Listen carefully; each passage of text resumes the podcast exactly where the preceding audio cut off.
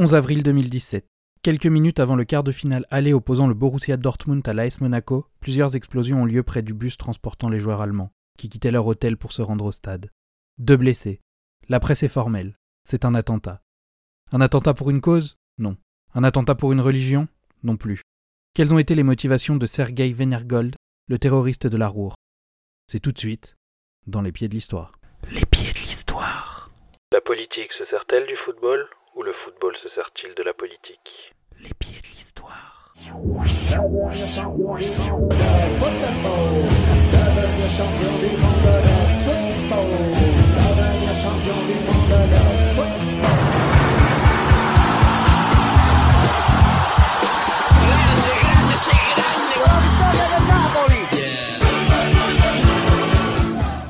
Rien ne résiste à l'AS Monaco 2016-2017. Sous pavillon russe, le club enchaîne les bonnes performances en Ligue 1, bien aidé par une cellule de recrutement qui lui aura permis de faire éclore des jeunes joueurs comme Bernardo Silva, Thomas Lemar ou encore le natif de Bondy, Kylian Mbappé. Ce parcours exceptionnel pour le club fait suite à trois saisons qui avaient déjà enthousiasmé les supporters, puisque les Monégasques avaient atteint un quart de finale en Ligue des Champions deux ans plus tôt, ainsi qu'une stabilité sur le podium de première division, synonyme de qualification européenne depuis leur retour dans l'élite du football. Du côté de Dortmund, la saison est plus compliquée. L'équipe, alors coachée par Thomas Tuchel, est emmenée par une triplette offensive composée de Marco Reus, Ousmane Dembélé et Pierre-Emerick Aubameyang. L'équipe terminera troisième de Bundesliga. Mais l'événement de cette saison sera marqué par de l'extra sportif. Un attentat commis contre le bus de l'équipe allemande le 11 avril 2017. Ce soir-là, les jaunes et noirs se déplacent entre leur hôtel et leur stade, le Signal Iduna Park, pour affronter en quart de finale de la Ligue des Champions l'équipe monégasque. Il est 19h15 quand l'imposant bus noir du Borussia quitte l'hôtel dans lequel l'équipe a ses habitudes. C'est à ce moment que retentit une violente explosion, accompagnée de cris et d'un impressionnant nuage de fumée. Le bus du Borussia vient d'être attaqué. Très rapidement, l'information fait le tour des médias du monde entier, mais très peu d'éléments sont disponibles. Certains médias parlent de plusieurs morts parmi les joueurs et le staff. D'autres, comme la journaliste de Bein Sport à l'époque, Anne-Laure ne souhaitent pas donner d'informations. Je refuse de me prononcer sur ce que j'ignore, lance la journaliste sportive. Sur Twitter, le Borussia Dortmund parle d'une explosion et indique que tous les joueurs sont en sécurité. Fort heureusement, l'explosion ne fait en réalité que deux blessés.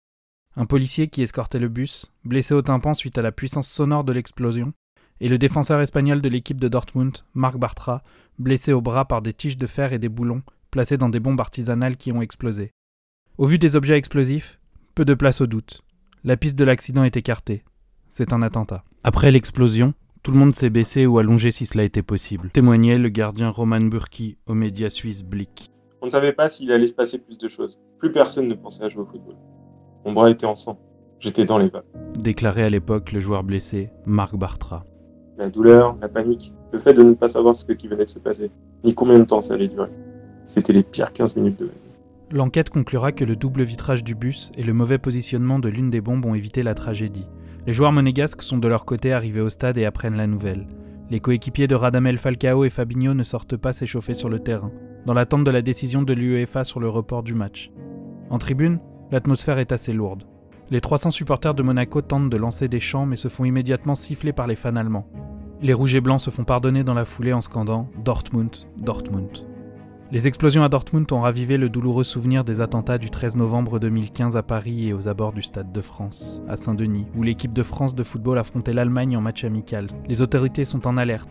17 mois après les attentats qui ont touché Paris et dans un climat très tendu, aucun risque n'est pris. Le match est reporté à une date communiquée ultérieurement. Les joueurs du Borussia Dortmund sont en état de choc et sont escortés sous surveillance policière. Devant l'hôtel, la police boucle la route de la banlieue sud de Dortmund qui conduit au lieu de l'attaque. Elle retrouve trois lettres de revendication. L'auteur de l'attentat s'y réclame du groupe État islamique. Le parquet fédéral allemand évoque un acte motivé par des raisons terroristes. Ces lettres exigent la fin de la participation de l'Allemagne à la lutte contre l'organisation État islamique. Les journaux se saisissent de l'affaire et l'affirment. L'attentat est lié à l'État islamique. L'enquête progresse en ce sens. Aucun policier sur les lieux de l'attentat ne pouvait imaginer que le responsable était un homme seul, descendu au restaurant de l'hôtel commander un steak frites, peu après avoir fait basculer l'Europe dans les mois. Si l'enquête continue, le football lui aussi doit continuer selon l'UEFA. Le match est programmé le lendemain, mercredi 12 avril. Le soir de l'attaque, un élan de solidarité se crée sur Twitter avec le hashtag Bed for Howe Fans. Plusieurs supporters ont ainsi utilisé le hashtag pour trouver un lit pour passer la nuit, ne pouvant pas rentrer chez eux. Le club monégasque promet de son côté une enveloppe de 80 euros pour chaque supporter ayant dormi à Dortmund. Il n'y avait plus d'hôtel à bord. On a donc posté deux annonces sur Twitter avec le hashtag Bed for Way Fans pour trouver quelqu'un prêt à nous héberger. Elles ont été retweetées massivement. Raconte Matteo, jeune supporter monégasque. Un couple les invite à passer la nuit chez eux. Ils ont été super cool. On a passé la soirée à discuter avec eux sur le canapé. Mais tout le monde ne parvient pas à trouver un lit, comme l'explique Kevin au journaliste de France Info. On a tourné dans la ville jusqu'à 2h du matin en espérant trouver un hôtel ou quelqu'un pour nous héberger, mais tout était plein. C'était une nuit pénible. Toutes les deux heures, je me réveillais pour redémarrer la voiture et lancer le chauffage, parce qu'on avait trop froid. Mais l'élan de solidarité, Kevin et ses amis l'ont tout de même vécu, lorsqu'un supporter du Borussia les a réveillés en frappant à la porte de leur voiture avec un petit déjeuner. C'était très sympa. Il nous a sorti la table, des œufs et ses saucisses. On a partagé un bon repas. Dès le lendemain matin, les joueurs du Borussia reprennent l'entraînement, pour être prêts pour le match du soir. Marc Bartra étant absent, opéré avec succès dans la nuit. Le patron du club, Hans-Joachim Watzke, s'adresse à la presse via un communiqué. Je viens d'en appeler à l'équipe dans le vestiaire. Qu'elle montre à la société que nous ne cédons pas face au terrorisme. L'enquête avance, mais le sport reprend ses droits. À quelques minutes du coup d'envoi, la presse apprend que deux suspects appartenant à la mouvance islamiste sont au centre de cette enquête. Leurs appartements ont été perquisitionnés. L'un des deux a été interpellé et la police est à la recherche du second.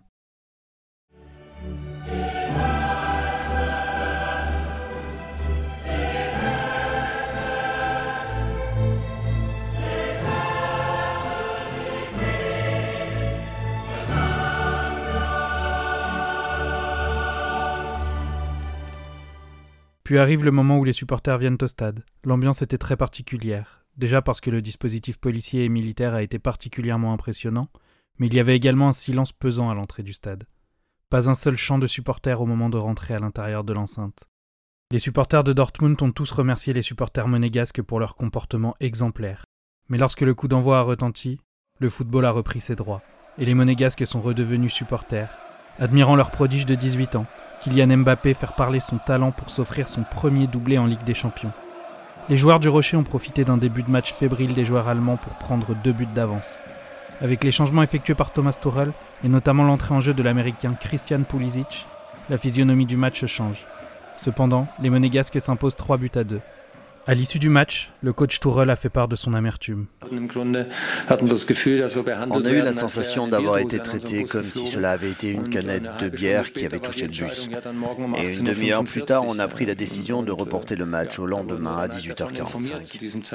C'est à ce moment-là qu'on nous l'a dit. On ne savait pas alors si les blessures de Marc Bartra étaient graves ou pas et ce qui était derrière cet incident. Cela vous donne une idée de notre puissance. Pendant le temps de ce match, l'enquête ne s'est pas arrêtée et dès le lendemain, le parquet annonce que l'individu interpellé la veille n'aurait pas de lien avec l'explosion, indiquant, je cite, L'enquête n'a pas permis jusqu'à présent de trouver d'éléments montrant que le suspect a participé à l'attentat. L'homme arrêté est toutefois soupçonné d'avoir fait allégeance au groupe État islamique et d'avoir été à la tête d'une unité de 10 combattants en Irak lors de l'année 2014. Ce groupe aurait commis des meurtres, des enlèvements et pratiqué l'extorsion et la contrebande. Cet Irakien de 26 ans est arrivé en Allemagne en 2016 via la Turquie.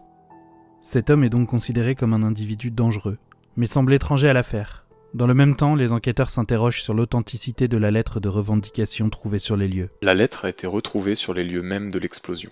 C'est l'une des premières interrogations des enquêteurs. Le mode de revendication est particulièrement inhabituel pour le groupe État islamique qui publie ses revendications sur Internet. Ce qui intrigue également les enquêteurs, c'est la précision du texte de revendication. Précise Sophie Rodier, journaliste pour France TV. Dans sa lettre, l'auteur demande clairement le retrait des avions allemands Tornado de la Syrie et la fermeture d'une base américaine située en Allemagne.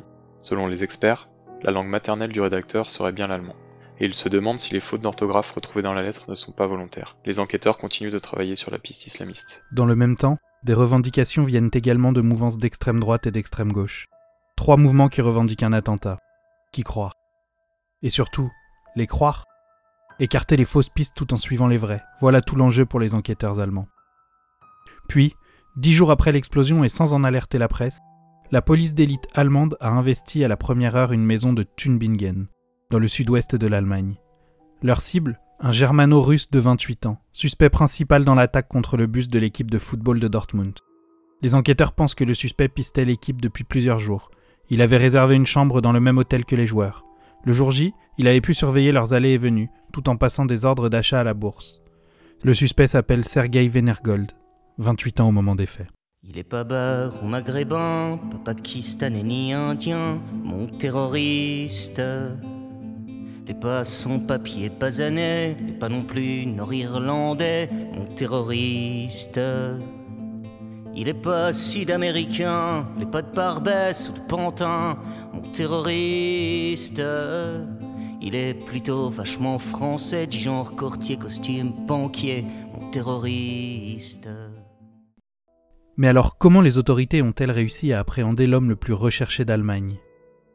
Tout simplement grâce à la curiosité d'un supporter du Borussia. Selon Bild, un ex-banquier autrichien de 48 ans a contacté, dès le lendemain de l'attaque, la police allemande. Le supporter avait remarqué une curieuse activité à la bourse de Francfort. 15 000 options de vente d'actions du Borussia Dortmund, cotées en bourse depuis 2000, ont été achetées pour une valeur de 78 000 euros. J'étais certain qu'il y avait un rapport avec l'attentat, a-t-il expliqué aux médias d'outre-Rhin. Les options de vente sont des produits financiers à risque. Elles permettent à celui qui les acquiert de vendre l'actif concerné. Dans ce cas, les actions du club, à un prix convenu jusqu'à l'échéance de l'option. Si plusieurs joueurs avaient été tués dans l'attentat, l'action du club se serait effondrée sur les marchés financiers. La valeur des options de vente d'actions serait alors montée en flèche. C'est par ce biais que la police a remonté la piste de Sergei Venergold. La police a remonté les achats jusqu'à une filiale de Commerce Bank pour obtenir les détails de la transaction. Celle-ci a été réalisée le jour de l'attaque, à partir d'une adresse IP appartenant à l'hôtel des joueurs du Borussia. Après quelques vérifications et recoupements dans l'enquête, la police interpelle Venergold, qui aurait pu gagner jusqu'à 570 000 euros si son plan machiavélique avait fonctionné. Son plan sera d'ailleurs qualifié par Thomas de Mézières, ministre allemand de l'Intérieur, comme un attentat motivé par une forme particulièrement abominable d'avidité. À l'aube du procès de ce terroriste, Marcel Schmelzer, le policier blessé au tympan et qui se dit toujours gêné par des bruits sourds depuis l'attaque, explique au sujet de cette soirée du 11 avril 2017. J'essaie de m'en débarrasser l'esprit, mais il y a toujours un moment où je réalise à quel point nous avons été chanceux. Le terroriste a été jugé dans un procès qui a duré 11 mois. Le parquet a requis la perpétuité à son encontre, estimant qu'il avait effectivement eu l'intention de tuer le plus de monde possible. De son côté, la défense a plaidé pour une peine inférieure à 10 ans, arguant que l'accusé a surtout cherché à faire peur. Lui-même assurant n'avoir voulu tuer personne, une théorie réfutée par les experts en explosifs qui ont confirmé la dangerosité de ces trois bombes remplies de tiges de fer. Si ces aveux complets ont été retenus en sa faveur, sa planification de l'attaque, préparée de longue date, a joué contre lui. Le juge a par ailleurs rappelé qu'il avait laissé sur les lieux du crime des messages de revendication au nom de l'organisation État islamique, dans le but de lancer les enquêteurs sur une fausse piste. La décision de faire jouer la rencontre dès le lendemain de l'attaque a également provoqué un clash entre l'entraîneur Thomas Tuchel et le patron du club, Hans-Joachim Watzke. Le coach a finalement été limogé en fin de saison, malgré d'excellents résultats sportifs. Plusieurs joueurs de Dortmund, dont Marc Bartra, sont venus témoigner durant le procès pour parler du traumatisme qu'a créé chez eux cet attentat. Certains ont toujours besoin d'un suivi psychologique. Le mardi 27 novembre 2018, Sergei Venergold a été condamné à 14 ans de réclusion.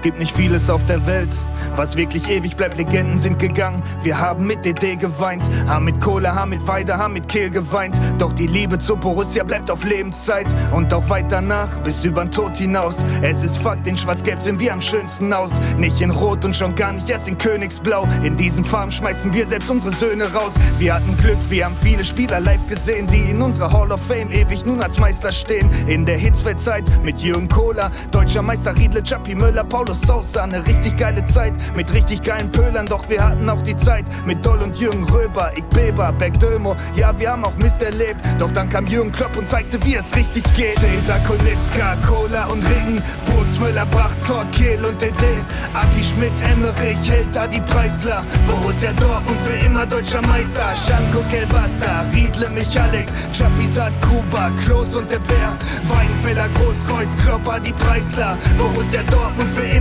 deutscher Meister. Kurz vor Start der Bundesliga, ja, die Zeit war prächtig. Deutscher Meister 56, 57, 63, wo noch Schanko netzte nach Kelbasser Pass. Unser Abwehrbollweg war damals auch Sandmann Bracht. 2002, ich hab zu Hause noch die ganzen Fotos und die CD. Keiner spielt so schön wie Amoroso. Ich vergesse nie das Spiel gegen Bremen. Everton trifft nach Flanke DD 2011 und 12. Diese Gänsehaut, die spür ich noch. Werd auf ewig dankbar sein für dieses Team von Jürgen Klopp. Ich denk zurück und habe Pipi in den Augen. Über sechs Jahre her, doch ich kann's immer noch nicht glauben. Diese unnormale Party, Borsigplatz, Stade, Bambule, Randale. Dortmund hat die Schale. Und irgendwann erzähl ich das alles meinem Enkelkind, dass Fisch, Kuba, Kehl und Co. Oppas Legenden sind. Cesar, Konitzka, Cola und Regen. Burgsmüller, Bracht, Zor, Kehl und DD. Aki Schmidt, Emmerich, hält da die Preisler. Borussia Dortmund für immer deutscher Meister. Schanko, Kelbasser, Riedle, Michalik, Chapisat, Kuba, Klos und der Bär. Weinfeller, Großkreuz, Klopper, die Preisler. Borussia Dortmund für immer deutscher Meister. Cesar, Konitzka, Cola und Regen. Burgsmüller, Bracht, Zor, Kehl und DD. Aki Schmidt, Emmerich, hält da die Preisler. Borussia Dortmund für immer deutscher Meister. Schanko, Kelbasser, Riedle, Michalik, Chapisat, Kuba, Klos und der Bär. Weinfeller, Großkreuz, Klopper, die Preisler. Borussia Dortmund für immer deutscher Meister. Cesar, Konitzka, Cola und Regen. Burgsmüller, Bracht, Zor, Kehl und DD. Aki Schmidt, Emmerich, hält da die Preisler. Borussia Dortmund für immer deutscher Meister. Schanko, Kelbasser, Riedle, Michalik, Chapisat, Kuba, Klos und der Bär. Weinfeller, Großkreuz, Klopper, die Preisler. Borussia Dortmund für immer deutscher Meister.